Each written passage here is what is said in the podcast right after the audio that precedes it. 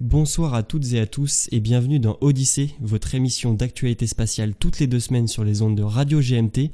Enfin, nous sommes de retour parmi vous en cette nouvelle année, donc 2021. On vous souhaite bien sûr le meilleur ou du moins le moins pire. Avec moi ce soir, vos animateurs préférés, mais avant de les retrouver, on va se passer le générique et on se retrouve tout de suite.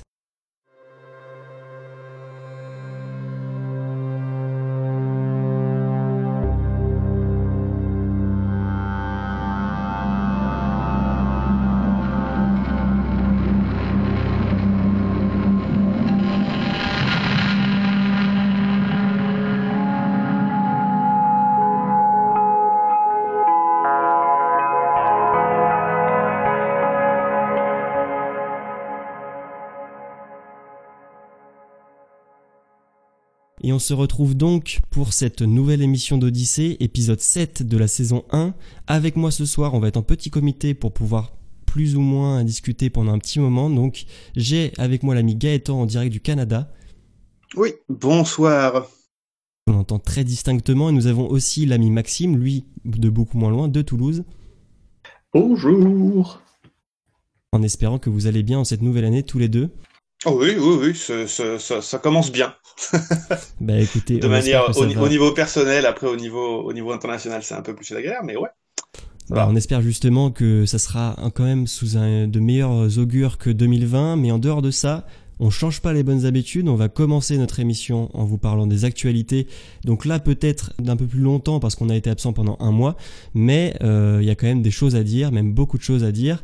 Euh, on va commencer donc par les différentes actualités qu'on vous a notées, par celle qui va être pour nous ce soir parce que comme d'habitude, vous savez, on n'enregistre pas le même jour que l'émission est diffusée. On est actuellement le samedi 16 janvier et ce soir se passe ce qu'on appelle le Green Run du SLS, euh, le nouveau lanceur euh, lourd slash super lourd de la NASA. Enfin, SLS, ça veut dire Space Launch System. Donc c'est euh, en gros pour faire une, sacrée caricature, c'est le la nouvelle Saturne V de la NASA. Et Green Run, qu'est-ce que ça veut dire? Ça veut dire qu'en gros, on va tester ces moteurs sur une durée qui est similaire à celle d'une mission euh, classique. Euh, donc là, le moteur va être allumé pendant plus de 8 minutes, ce qui est la première fois pour ce, pour ce nouveau lanceur. C'est quelque chose de central, c'est vraiment, en tout cas pour la NASA, c'est un des tests finaux avant de, de lancer une mission réelle. Et c'est très attendu parce que c'est encore une fois une architecture qui euh, a pris un certain temps, disons, à être, à être mise en place et il faudrait pas que ça foire. Après, bien sûr, il n'y a pas de raison en soi que ça foire parce que c'est des moteurs qu'on connaît, qui ont été conservés sur la navette spatiale, qui sont les moteurs RS-25, mais ça reste quand même quelque chose de dangereux. Est-ce que vous, les gars, vous en avez un petit peu entendu parler de cette actualité ou ça vous, vous est pas passé dans les oreilles? Non, pas pour moi. Bah, euh, entendu parler, oui, euh, vite fait. Euh, surtout, surtout son, son, léger retard, quoi, dont on a un petit peu entendu parler, mais. Mmh sinon, euh, oui, après, euh, je sais que c'est une actu euh, en développement depuis déjà un petit moment. Quoi. Tu, le SLS ou le Green Run, tu veux dire?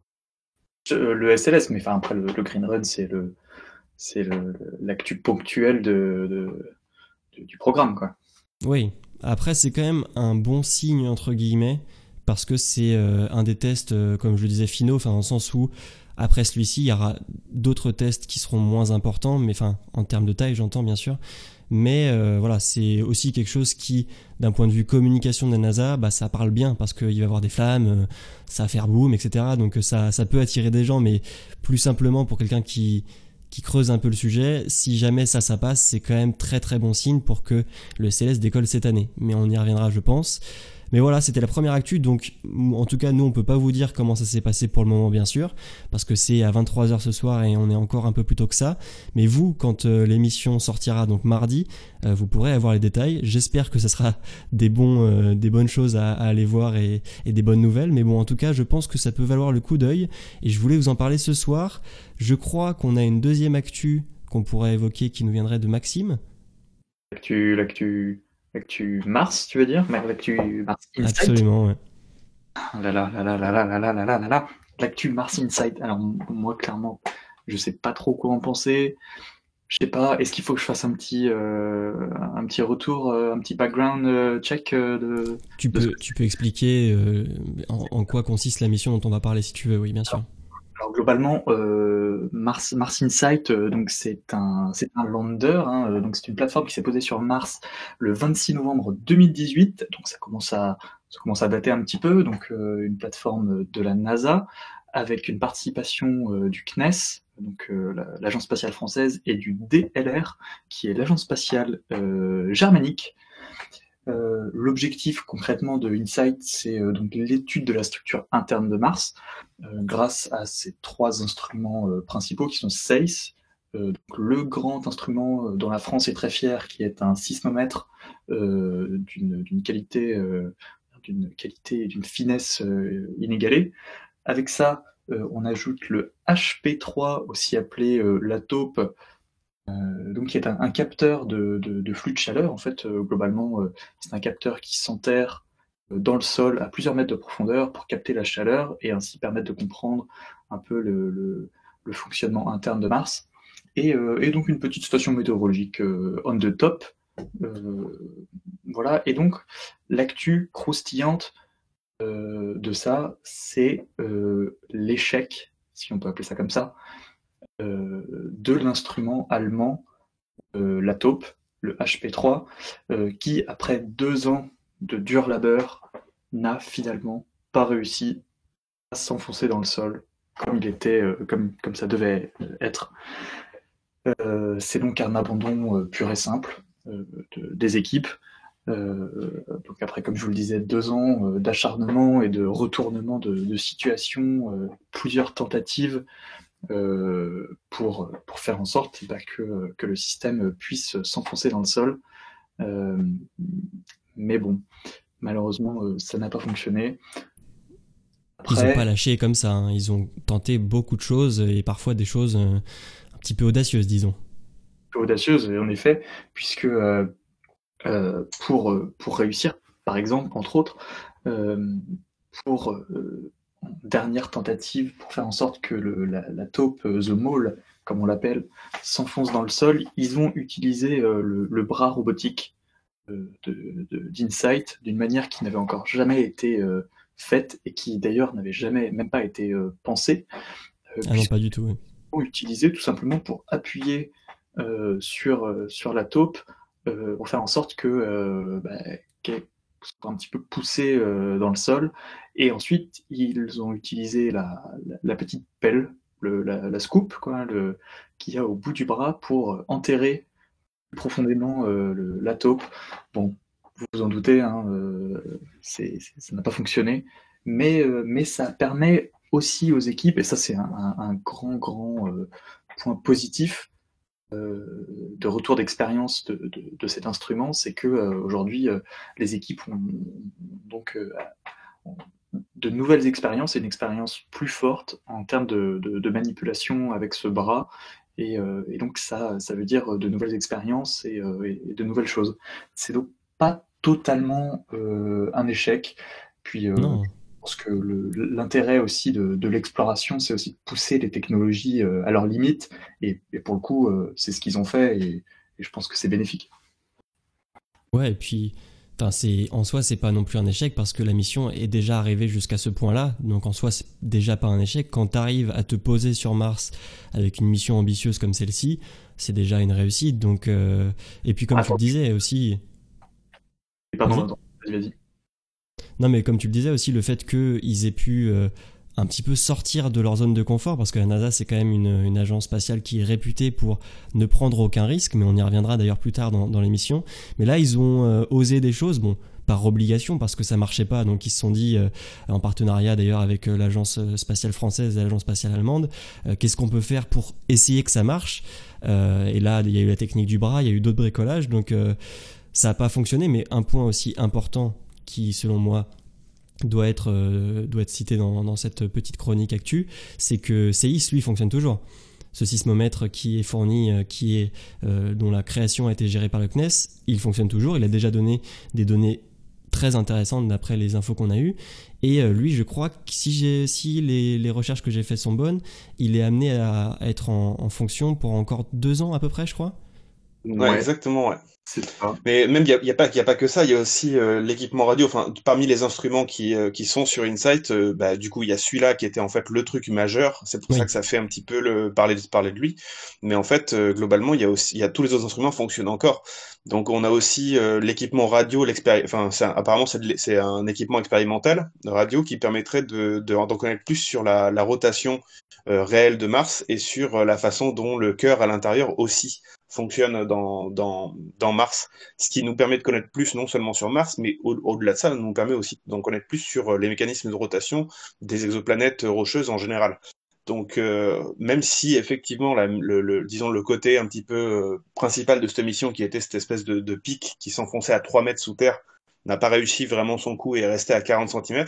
Non seulement ça, on a appris sur la, on en a appris plus sur la surface de Mars et sur comment utiliser nos instruments, mais, euh, mais en plus de ça, de toute façon, les autres instruments vont nous permettre aussi de, de faire pas mal d'avancées sur euh, nos connaissances sur Mars et sur les exoplanètes.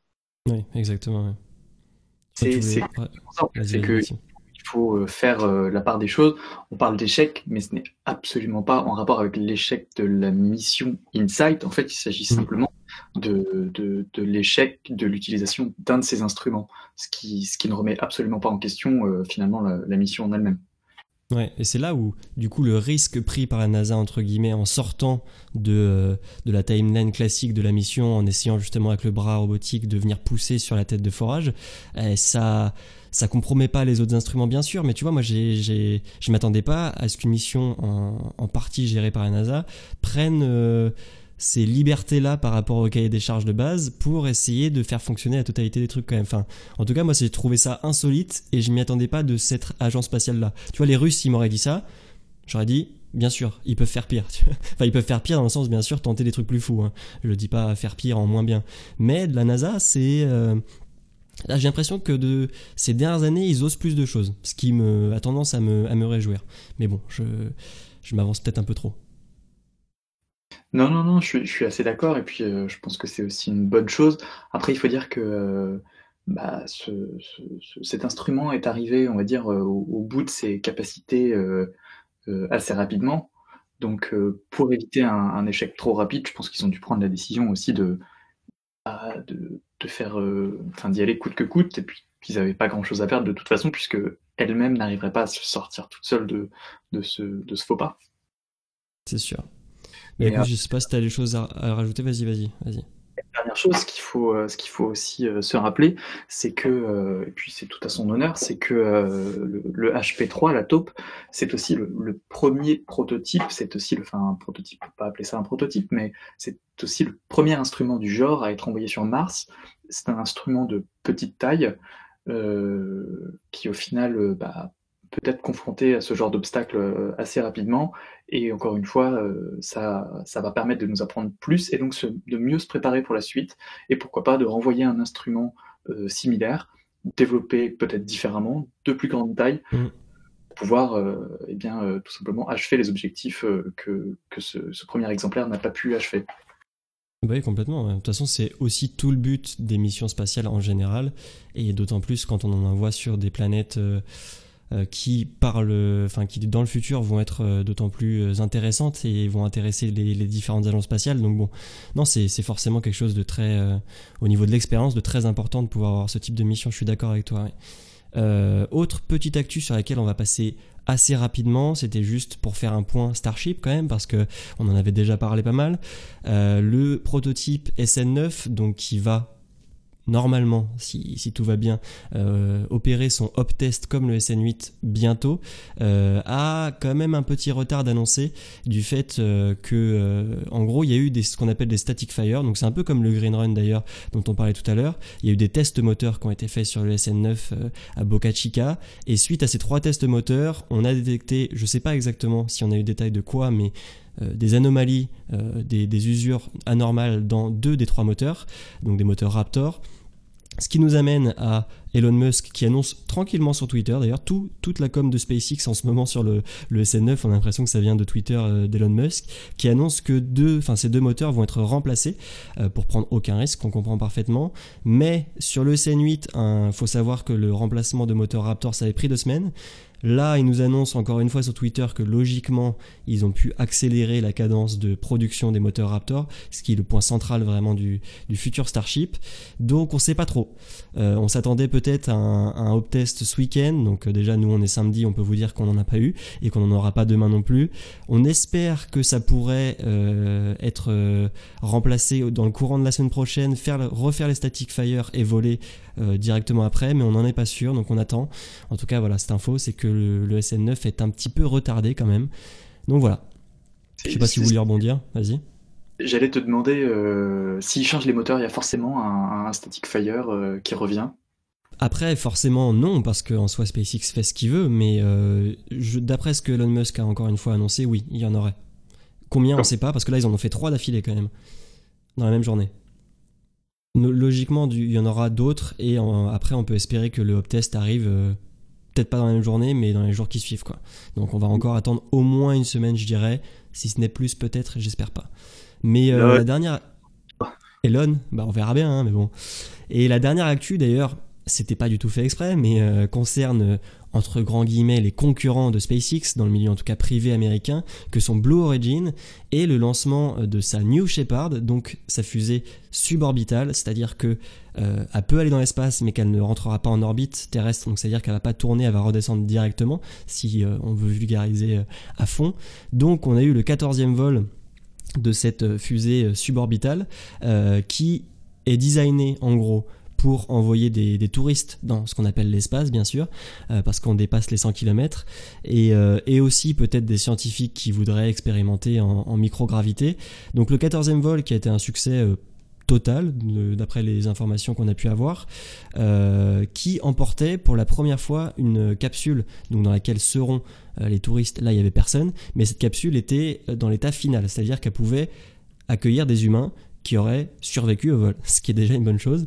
Euh, elle est revenue se poser euh, quelques, quelque peu de temps après le, booster, qui lui s'est posé sur sa zone d'atterrissage, un peu à la manière d'une Falcon 9 pour ceux qui n'ont pas vu les images, mais il s'est posé quand même, faut le dire vraiment, sur le bord de la zone. Euh, le pied, un des pieds, des quatre pieds qui lui permettent de se poser, était même un poil en dehors de la ligne, la ligne verte. Mais bon, ça a fonctionné donc très bien et la capsule s'est posée quelques minutes après avec des parachutes. Donc c'est quand même quelque chose qui est à noter parce que, euh, en gros, on peut se dire qu'il y aurait potentiellement un, vol habité prochainement. Certaines sources parlent même du mois d'avril 2021 hein, euh, pour un, premier vol habité. Est-ce que vous, déjà, ça vous paraît déjà plausible? Et même question plus large sur euh, la New Shepard et, Blue Origin, est-ce que cette fusée vous paraît vraiment avoir un intérêt euh, juste Est-ce que c'est de la démonstration ou est-ce que ça aura un intérêt pratique derrière? Est-ce que ils vont rentabiliser le, la recherche et développement, le recherche développement, disons?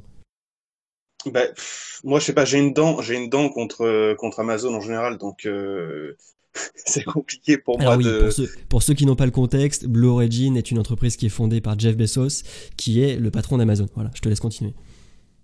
Ben ouais, voilà, c'est ça qui, enfin, moi c'est ça qui me pose un peu problème, c'est que j'ai du mal à, m'enthousiasmer en fait de ça, et je pense que naturellement mon cerveau il met des, il met un contexte négatif autour, c'est-à-dire que l'idée de tourisme euh, ben, pour riches très probablement, enfin bref, il y a des choses qui m'enthousiasment beaucoup moins là-dessus, et euh, et euh, même si je pense que c'est pas, enfin, comment dire, euh, au, niveau de la communication, ils le pensent pas forcément exclusivement pour du tourisme civil, mais aussi effectivement, ils, disent que c'est c'est un moyen en fait de faire monter plus facilement des d'autres euh, d'autres civils entre guillemets, c'est-à-dire bah, des étudiants, des chercheurs qui qui sont pas forcément affiliés à NASA ou à un programme particulier, qui qui pourraient bah, effectivement faire des expérimentations.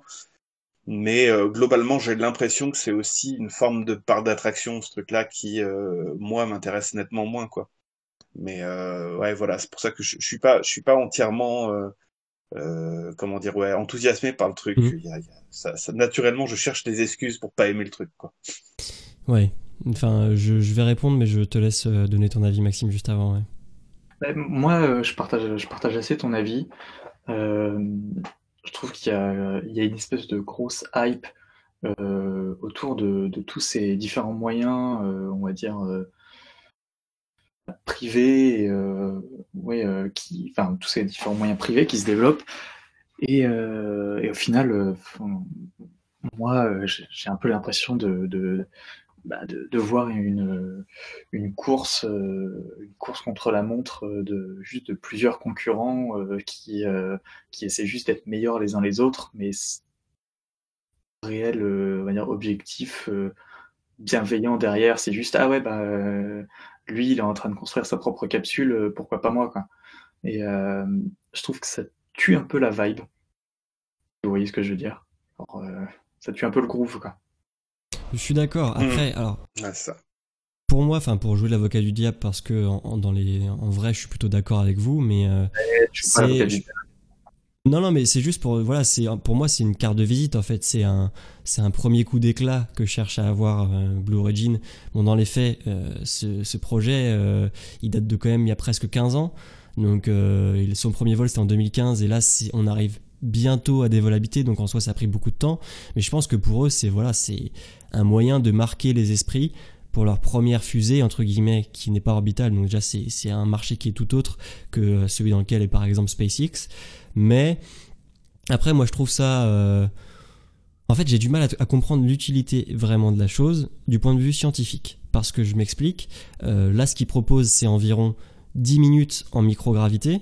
Alors, 10 minutes d'un seul bloc, d'accord. Parce que moi, ce à quoi je vais le comparer, c'est les vols 0G de Novespace. Par exemple, c'est pas les seuls à proposer dans le monde, mais l'entreprise Novespace, qui est une filiale du CNES qui opère à Bordeaux, propose des campagnes de vol, ce qu'ils appellent paraboliques, dans lesquelles tu peux justement expérimenter la microgravité. Et eux, le système est différent parce qu'avec un avion entre guillemets classique qui est un peu pimpé quand même euh, pour, pour pouvoir faire ça. On fait des paraboles avec l'avion, ce qui nous permet de ne plus ressentir la pesanteur pendant des bribes de environ 22 secondes. Et il y en a une trentaine par vol, ce qui arrive à peu près à 10 minutes aussi, mais c'est fractionné. Donc moi, si tu peux faire ça pour un prix qui est quand même, à mon avis, euh, je connais pas le prix de Blue Origin, donc personne ne le connaît encore, mais qui sera bien bien en dessous de ça, je vois pas l'intérêt de proposer ce type de vol, donc là où ça revient sur la critique de Gaëtan, et je le comprends parfaitement, ça va en fait être un argument de com pour principalement des ultra riches qui pourront aller dans l'espace. Euh, le seul intérêt que je comprends à ça, et qui là est indéniable, c'est sûr, c'est que ça peut permettre de voir la rotondité de la Terre. Et ça, bah, c'est pas un vol parabolique qui va te le faire voir. Mais après, j'ai un peu du mal, voilà, moi aussi à cerner. Euh, après, Blue Origin a d'autres projets dont on parlera sûrement dans d'autres émissions et peut-être euh, très rapidement aujourd'hui qui sont très intéressants. Mais là, la New Shepard, bon, bah, te dire que c'est un vol habité, ça va être intéressant, mais euh, dans les faits, j'ai voilà, j'ai un peu de mal aussi à saisir le l'emprise du truc, quoi. Après, si je peux me permettre vis-à-vis de ce que tu viens de dénoncer au niveau scientifique, bah, je sais pas, euh, peut-être que je me plante, hein, mais dans l'idée, je, je, je me doute qu'un vol parabolique en plusieurs étapes, là, comme, comme tu le parlais, avec un avion entre guillemets classique, les gens modifiés, ça ne permet pas d'aller physiquement dans l'espace, ce qui veut dire qu'on a encore, bah, euh, au niveau électromagnétique et au niveau des rayonnements euh, qu'on perçoit dans l'appareil ou à l'extérieur de l'appareil, c'est pas du tout la même chose que d'aller physiquement dans l'espace. Après, je crois que la hauteur de Blue Origin, elle n'est pas super épaisse non plus, c'est-à-dire qu'on est quand même dans, un, dans, la limite entre guillemets spatiale, mais on a encore évidemment le bouclier électromagnétique de la Terre qui fonctionne. Et je ne sais pas s'il y a la totalité des rayons qui, euh, qui euh, notamment solaires, qui, euh, qui sont perçus par, par la navette Blue Origin. Je, je sais pas. J'ai vu que j'ai pas les, les, distances exactes, mais je pense qu'au niveau scientifique, c'est pas tout à fait la même chose quand même de faire euh, parce qu'en fait entre guillemets, enfin du, du de la de l'apesanteur ou de la zéro la zéro G, tu peux euh, quasiment l'avoir aussi euh, bah, euh, avec comment dire dans, dans, dans, une chambre de souffle de soufflerie ou ce genre de choses pour certaines expérimentations, ça, ça peut encore se, se, se faire là-dedans. donc oui. ouais je sais pas, je pense qu'il y a quand même, entre guillemets, quelques petits euh, ajouts scientifiques avec euh, l'idée d'aller physiquement en dehors de l'atmosphère terrestre, si c'est bien le cas, parce que j'ai pas les distances mhm. exactes. Mais, euh, mais effectivement, ouais, moi je, je, vous rejoins évidemment, enfin que tous les deux sur, sur l'idée que ça m'a l'air d'être nettement plus un, un, coup de com pour riche. et puis ça serait fait par Ouais, je sais pas. Enfin, disons que ces, ces programmes privés, euh, autant Elon Musk, j'ai encore pas mal de, de, de, bienveillance à son égard, mais, euh, mais, mais pour ce qui est de, de Jeff Bezos, euh, non, j'ai pas de bienveillance, donc euh, ben, je, suis désolé, peut-être que c'est c'est c'est partial comme avis, mais ouais, non, non, c'est pas un truc qui, c'est pas un truc qui, que j'ai envie d'encourager, non, pas particulièrement. je trouve que ton avis est assez mérité, quoi, parce que globalement, euh, si c'était Mère Teresa qui avait monté le projet, euh, on, serait à peu près sûr que les objectifs seraient pas les mêmes. Là, moi, ce que ça, enfin, ce que ça m'inspire, c'est, c'est, en gros, c'est yo les riches, venez chercher votre ticket et, et, on pourra bientôt vous appeler astronaute, quoi. Ouais.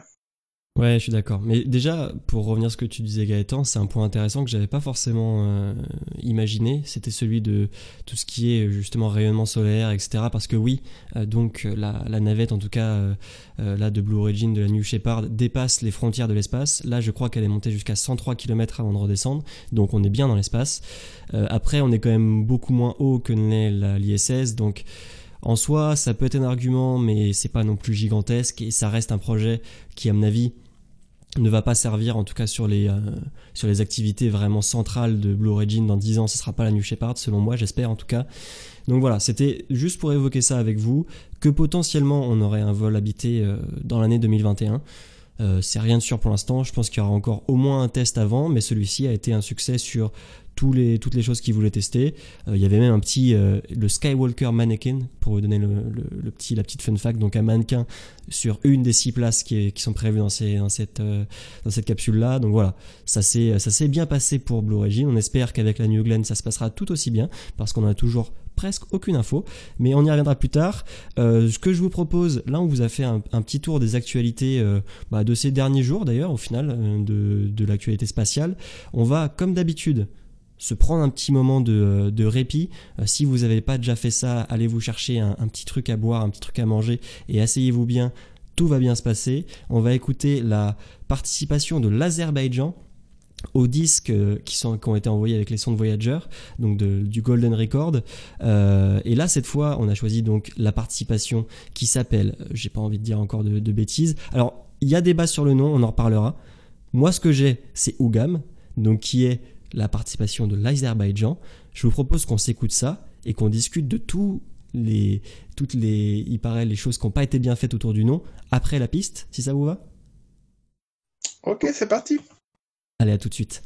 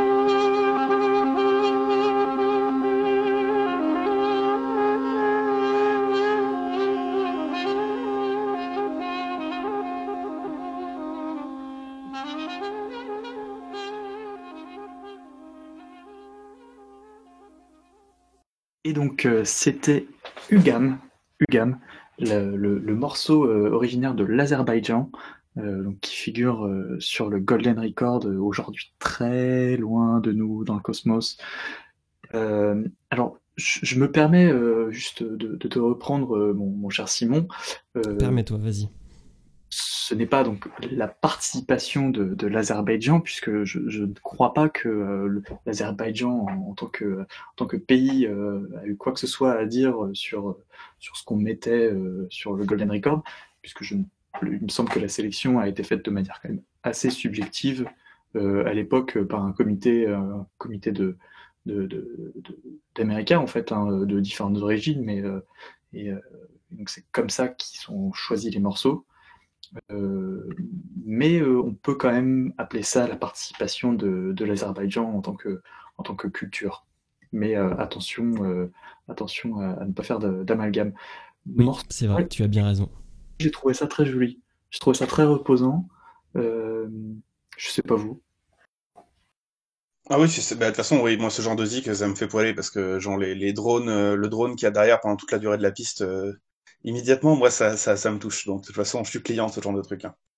Moi aussi, et ce qui me fait, enfin, ce qui me marque et ce que j'arrive pas trop à comprendre, c'est que c'est indiqué comme étant de la cornemuse. Mais je pense que c'est une sorte de cornemuse euh, qui est originaire de, la région de l'Azerbaïdjan. Mais euh, ouais, parce que tout ce que j'ai trouvé comme, euh, comme info, c'était de la cornemuse. Et c'est un son quand même très très particulier quoi qui est très typé justement de ces régions du monde là moi perso ça me touche aussi beaucoup parce que c'est une musique très j'ai envie de dire monotone, mais dans le bon sens du terme. Et c'est, euh, je trouve, comme tu le disais Maxime, très justement, c'est apaisant. Quoi. Donc bon, voilà, c'était notre, euh, notre petit point Golden Record de, l'émission, et cela va continuer, il y a encore pas mal de choses à diffuser. On va enchaîner sur la deuxième partie de l'émission qui est consacrée à première émission de l'année oblige, nos envies, nos attentes pour l'année 2021, quels euh, événements liés au spatial nous, nous accrochent le plus et nous donnent le plus envie d'avancer dans cette année? Je vais donner pour commencer la parole à Gaëtan. Toi, qu'est-ce que tu as choisi comme euh, événement marquant vraiment que tu attends en 2021 alors moi, je me suis renseigné du coup sur quels étaient euh, les, différents événements majeurs parce que j'ai été voir sur le site space.com qui est plutôt pas pas dégueulasse pour ça.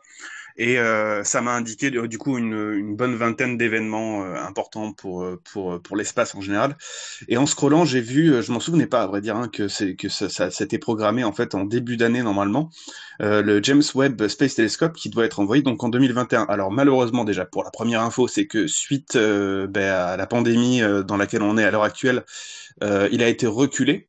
Euh, pour, pour son lancement. Donc il ne sera pas lancé en début d'année, mais plutôt normalement en fin d'année, et c'est pas encore euh, confirmé à 100% parce qu'évidemment ils veulent faire les choses bien parce que c'est un, un, instrument extrêmement important.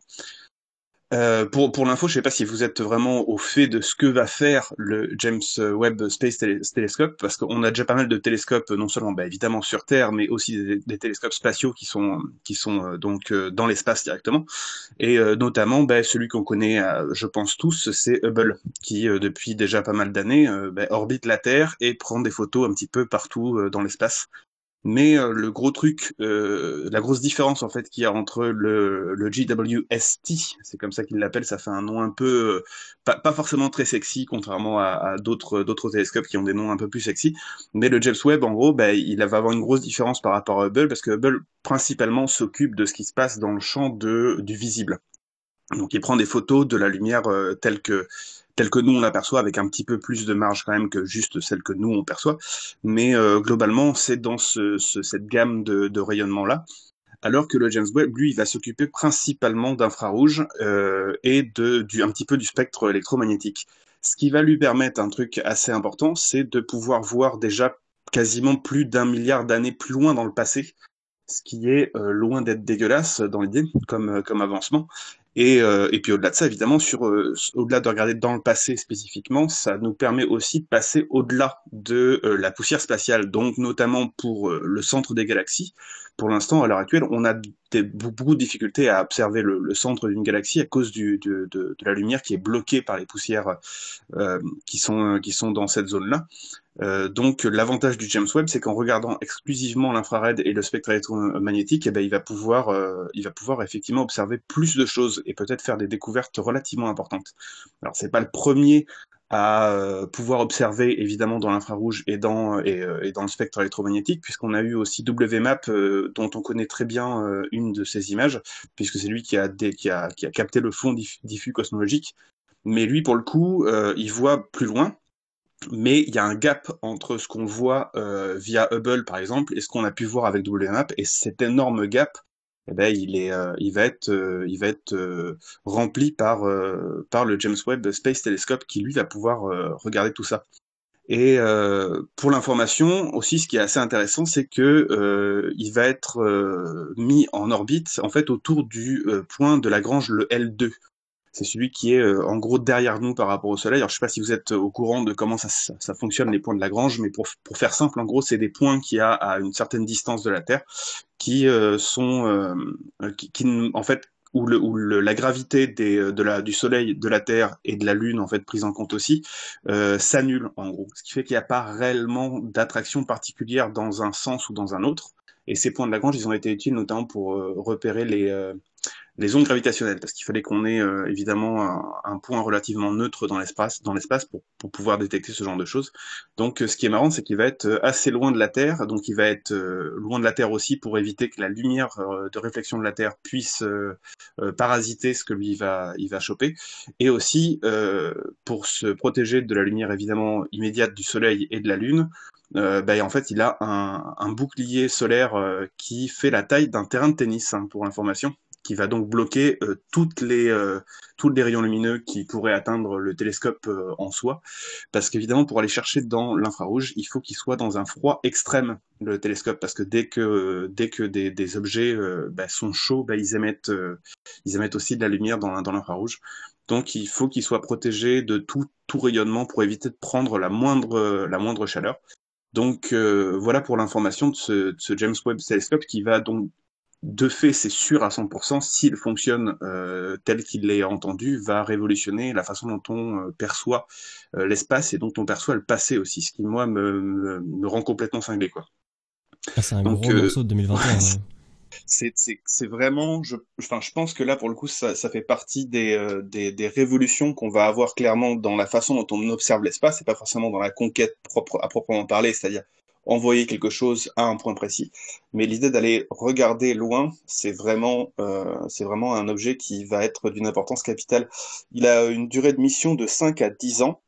Euh, donc c'est peut-être un petit peu court. court quand même. Ouais, mais euh, en espérant que ça puisse durer un peu plus que ça, parce que c'est le 5 à 10 ans, c'est l'objectif. Hein. Donc euh, ça pourrait aller plus loin que ça. Et euh, bah, le souci par rapport à, ça, c'est uniquement 5 à 10 ans parce qu'il n'est pas prévu, en gros, qu'il euh, y ait des réparations qui soient faites directement sur l'objet. C'est-à-dire qu'il il peut s'auto-réparer, il peut y avoir des, secours immédiats bah, via, via bah, protocole d'urgence, quoi, en gros. Mais vu qu'il va être au point de la grange L2, c'est quand même un petit peu à 15 jours de voyage. Donc on peut pas physiquement envoyer des astronautes pour aller euh, visser des écrous sur le sur le bousin. Donc euh, il n'est pas prévu du tout qu'il y ait voilà euh, qu'il y ait des, des, de l'intervention extérieure une fois que lui il va être placé là-bas. Donc c'est vraiment genre à la manière un petit peu de, de ce qu'on peut avoir quand on, envoie des choses sur sur la Lune ou sur Mars. Il n'est pas ou sur des, des, des, des comètes ou des, des astéroïdes. Il n'est il est pas prévu qu'il y ait quoi que ce soit qui vienne pour corriger des problèmes potentiels. Donc sur une mission évidemment qui dure de 5 à 10 ans, on entend enfin la, mission dure évidemment de 5 à 10 ans parce qu'il faut entendre que bah, derrière, si jamais il y a, un pas souci, possible. Euh, c'est très compliqué. Donc c'est ouais, c'est pour ça qu'ils le retardent aussi pas mal cette année parce qu'ils veulent être sûrs de leur coup parce qu'une fois que c'est lancé, bah, il n'y a pas de, de, point de retour et c'est un projet qui est euh, qui est euh, colossal. Donc euh, donc voilà, c'est évidemment c'est pour ça que on, a une durée de mission qui est un petit peu courte. Mais ouais, moi c'est un truc qui me qui me branche un, un maximum pour cette année. Je pense qu'on n'a pas envie non plus de, de réitérer euh, l'expérience Hubble euh, une, énième fois. Je pense que ça en ferait suer plus d'un. Euh, donc non, clairement, je pense que pour eux, il n'est pas question de retourner visser des écrous. Quoi. Oui, parce que on le rappelle justement, Hubble a été lancé et malheureusement, en fait, il a été lancé euh, plus ou moins aveugle, comme on peut, euh, comme on peut faire comme euh, métaphore, parce qu'il y a eu des problèmes de lentilles sur sa lentille principale qui ont nécessité l'intervention manuelle d'astronautes qui sont venus d'ailleurs avec la navette spatiale, qui aujourd'hui n'existe plus. Donc on n'a plus vraiment de moyens de faire ce type-là de sortie extravéhiculaire. Donc oui, en plus de ça, comme tu l'as très bien expliqué, il n'est pas grosse différence en orbite terrestre, mais il est placé sur le point L2 euh, du système Terre-Soleil, ce qui fait que c'est pour lui, euh, pour son, travail euh, d'observation, c'est très intéressant, voire même primordial, mais qui empêche toute réparation possible, ce qui a amené d'ailleurs a pas mal de ces retards en fait parce que euh, ils doivent vraiment tout tester, euh, être sûr qu'au déploiement tout fonctionnera bien parce qu'il y a aussi justement ce, cet énorme bouclier qui euh, doit être replié parce que point important que tu n'as pas évoqué c'est que comment sera lancé ce James Webb Space Telescope? Bah, Par une fusée Ariane 5. Et ça, c'est quand même Exactement. C'était un des points que j'avais pas encore abordé, ouais, effectivement. Ouais, bah parce que déjà, c'est euh, l'Ariane 5, faut le savoir, c'est la fusée actuelle avec la plus grande euh, coiffe, enfin qui peut accueillir le plus de volume. Euh, parce que là, le James Webb Telescope, je sais pas si t'as les, les tailles, moi je les ai pas là sous les yeux, mais c'est gigantesque. Et après, il bah, faut re replié, c'est pas c'est pas la taille d'un terrain de tennis quand c'est replié, mais déjà déjà replié, c'est c'est assez énorme, ouais. Ouais, et puis euh, encore une fois, il y a plein du coup de, de systèmes euh, hydrauliques, mécaniques qui vont devoir se déployer. Il y a plein de, potentiels points de blocage, et c'est là où il faut qu'ils vérifient tout ça avant de l'envoyer parce que euh, c'est pas c'est pas Hubble, il est pas à, quelques centaines de kilomètres de la Terre, il est bien bien plus loin, comme tu le disais, à 15 jours de voyage. Donc bon, moi par contre que ce soit lancé sous une Ariane 5, je suis très très heureux parce que ça va marqué, pas, c'est pas à la fin de l'Ariane 5, mais elle devrait arriver à la fin de son exploitation dans les prochaines années. Et ça va, je pense, quand même faire partie des plus belles missions qu'elle euh, qu'elle aura lancées. Donc je croise vraiment euh, tous les doigts possibles pour que euh, tout se passe bien, quoi. Parce qu'un lancement, ça reste toujours un lancement risqué. Et là, comme tu disais tout à l'heure aussi, c'est pas un outil scientifique qui a une doublure. Parce qu'il faut savoir, ça a été des prix, c'est un budget exorbitant. Euh, avec mm. plein de retards, de, de reports, etc. Et euh, une enveloppe qui a explosé. Et là, faut pas que ça foire, parce qu'il n'y a pas de, comme on avait pu en parler avec Taranis, il n'y a pas de doublure, quoi. Ouais, il n'y a pas de doublure. Et puis, alors, d'après ce que j'ai compris pour euh, ce qui concerne l'Ariane 5 et donc le lancement, mais c'est à voir parce que c'est une info que j'ai survolée plus ou moins. Je crois qu'en fait, le, le, le, télescope va être accroché sur le, sur le side, en gros, du, de, de l'Ariane, en gros. Et que ça va être via un anneau qui lui pourra recevoir, une fois qu'il sera sur le point L2, potentiellement, il peut y avoir un vaisseau d'urgence qui peut aller sur place, mais qui évidemment ne sera pas habité, mais il peut y avoir un arrimage, en gros, euh, direct à, euh, à euh, au James Webb Space Telescope en cas de souci majeur.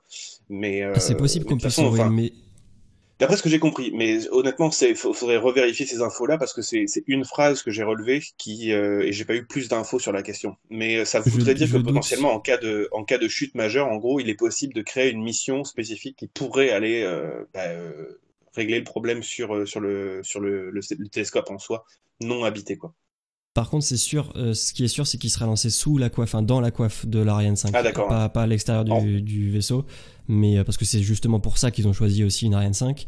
Mais par contre, c'est possible qu'une mission de sauvetage, de vraiment de, de, dernier recours soit prévue. Ça, je ne vais pas creuser assez pour, euh, pour ce point-là. Écoute, je sais pas si tu avais d'autres choses à, à rajouter, sinon je vais donner la parole à Maxime, je pense. Ben non, j'ai pas forcément de grand chose à rajouter. Juste pour l'info, il y avait déjà euh, un. C'était le Herschel de l'ESA qui était euh, qui était au point L2, je crois déjà. D'accord. Euh, à un moment donné, comme comme comme observation en gros, comme comme outil d'observation. Il y avait le Herschel de, de l'ESA qui était déjà passé au point L2 à un moment donné. Donc c'est pas la première fois qu'on envoie des trucs là-bas de, dans le but de faire une observation. Quoi. Ok. Bah écoute, Maxime, je te propose de, rebondir, de reprendre la parole et de nous parler de ton euh, coup de cœur de 2021. J'ai envie de dire coup de cœur à l'avance. Coup de cœur à l'avance. Mon coup de cœur à l'avance, ma grosse hype. Euh, moi, je reste dans les classiques. Moi, monsieur, euh, moi, monsieur, je suis, je suis exploration spatiale. C'est ça ma hype. désolé. moi, Là, ce qui me. pardon, je vais surveiller mon langage parce que j'allais dire des conneries. Euh, là, globalement, ce qui m'emballe, ce qui m'emballe à fond, c'est pas la Saint-Valentin, mais c'est presque ça. C'est un rendez-vous avec Mars, le rendez-vous du, petit rover Persévérance, bien sûr, de la mission Mars 2020. je pense que vous en avez tous entendu parler. on en a déjà parlé dans l'émission, il me semble. Absolument, oui. Et euh, ouais, moi globalement, euh, moi j'attends que ça. Euh, j'ai l'avantage, j'ai l'avantage de, d'avoir un petit peu travaillé dessus, d'avoir assisté, assisté au, lancement pendant l'événement organisé par le CNES bah, où j'étais où j'étais en stage. Donc oui, il y a un petit, a un petit, un petit côté affect qui, qui, joue forcément. Mais, euh, mais ouais, moi, euh, un nouveau rover sur Mars, euh, ouais, moi, ça me. Excusez mon langage, mais moi, ça te fait bander, quoi. Mais t'as as bien le droit de le dire, hein. j'ai vu que t'as voulu te retenir, mais non, mais oui. Donc c'est prévu pour le 18 février, et ça va être un grand moment, et qui, encore une fois, comme tout lancement, comme un lancement de fusée aussi, qui comporte des risques. Ça va être un moment où on va serrer, tu, je, vais, je vais me permettre le langage, on va serrer les fesses. on, on, va les serrer très très fort, je pense, puisque, ben, puisque c'est compliqué de poser des choses sur Mars. Hein. On va pas se le cacher. Euh, c'est, ça se passe pas. je veux dire, c'est pas euh, un petit gars avec son joystick euh, qui va arriver, qui, va contrôler la descente, etc. Tout est automatisé. Et, si, si je dis pas de conneries, il peut se passer mille choses en fait, et mille choses pendant un laps de temps de, d'ailleurs de 7 minutes.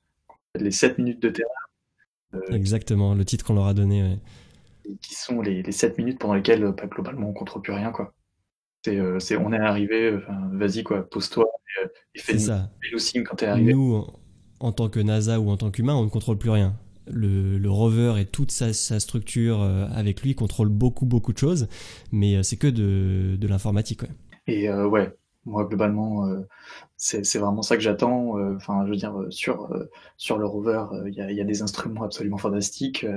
Et, euh, et, son, et, son, but est, est, aussi fantastique puisque, puisque un petit peu différemment de, de, de Curiosity, euh, Perseverance, lui, euh, va, va clairement chercher euh, de, des signes de, de, vie passée à, travers, à travers des forages et, et à travers quelque chose d'exceptionnel puisque, puisque le, le, rover est aussi prévu pour, pour faire de, de l'échantillonnage et pour laisser derrière lui des échantillons euh, à récupérer, comme, euh, comme je vous en avais parlé euh, lors d'un précédent épisode, il me semble, dans, donc à travers un, projet, un projet ESA, NASA, qui s'appelle le Mars Sample Return.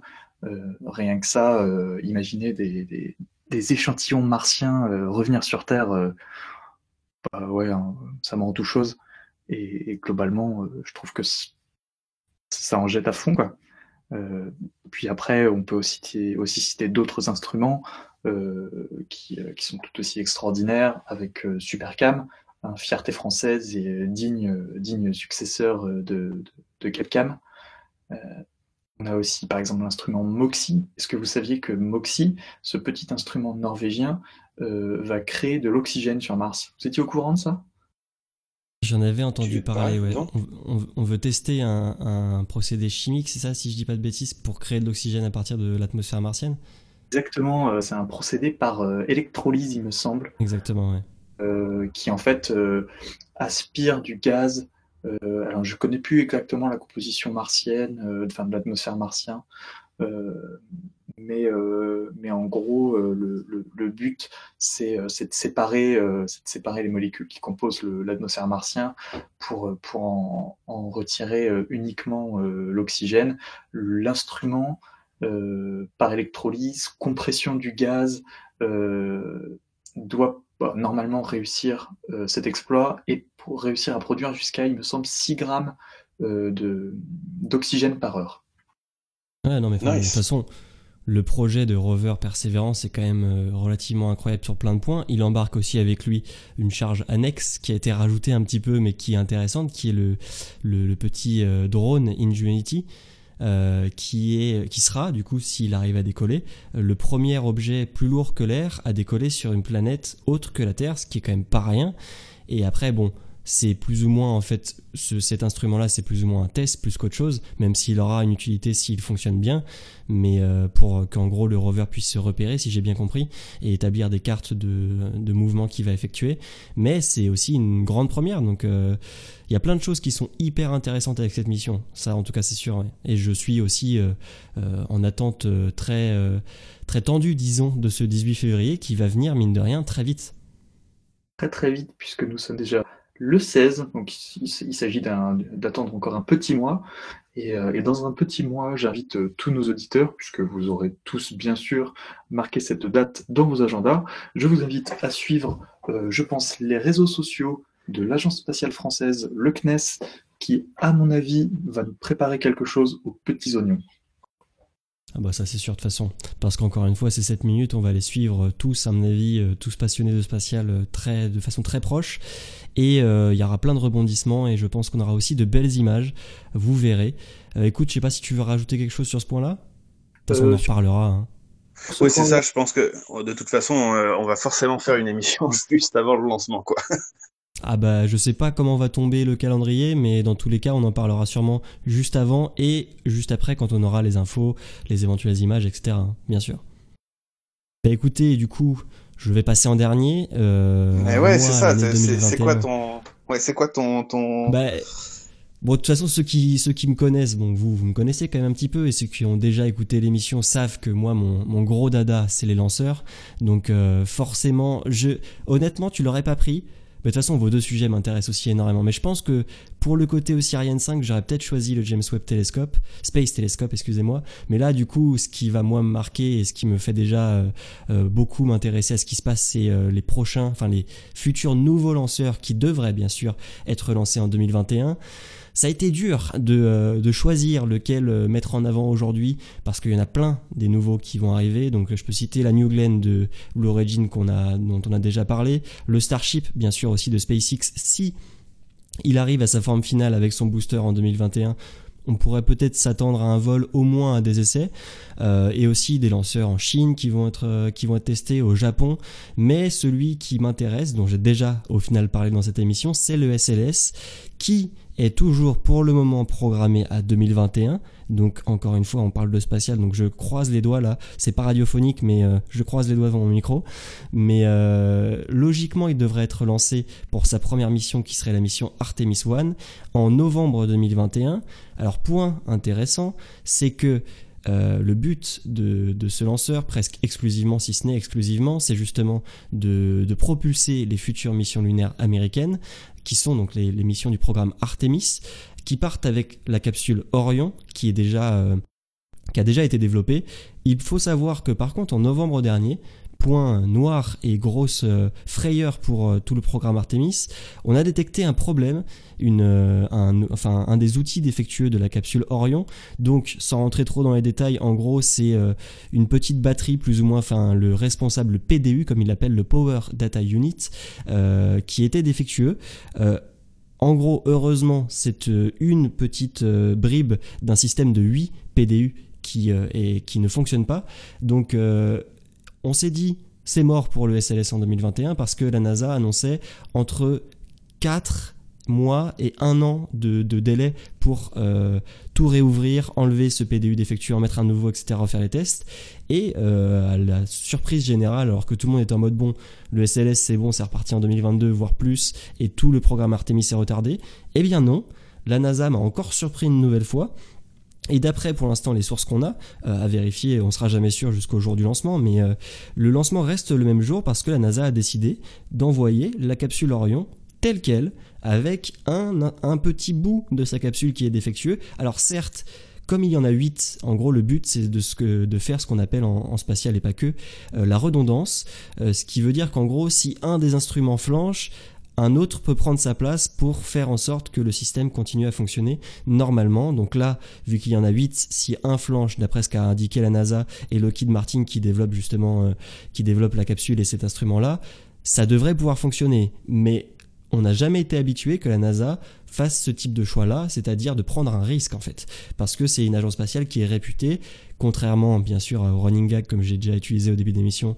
à l'agence spatiale russe qui elle est plutôt du type on teste en lançant en fait, ben, la NASA il fonctionne pas comme ça normalement. Et là, peut-être par obligation du calendrier, je ne sais pas, ou par, budget, ou par envie peut-être aussi, euh, ils vont le lancer tel quel.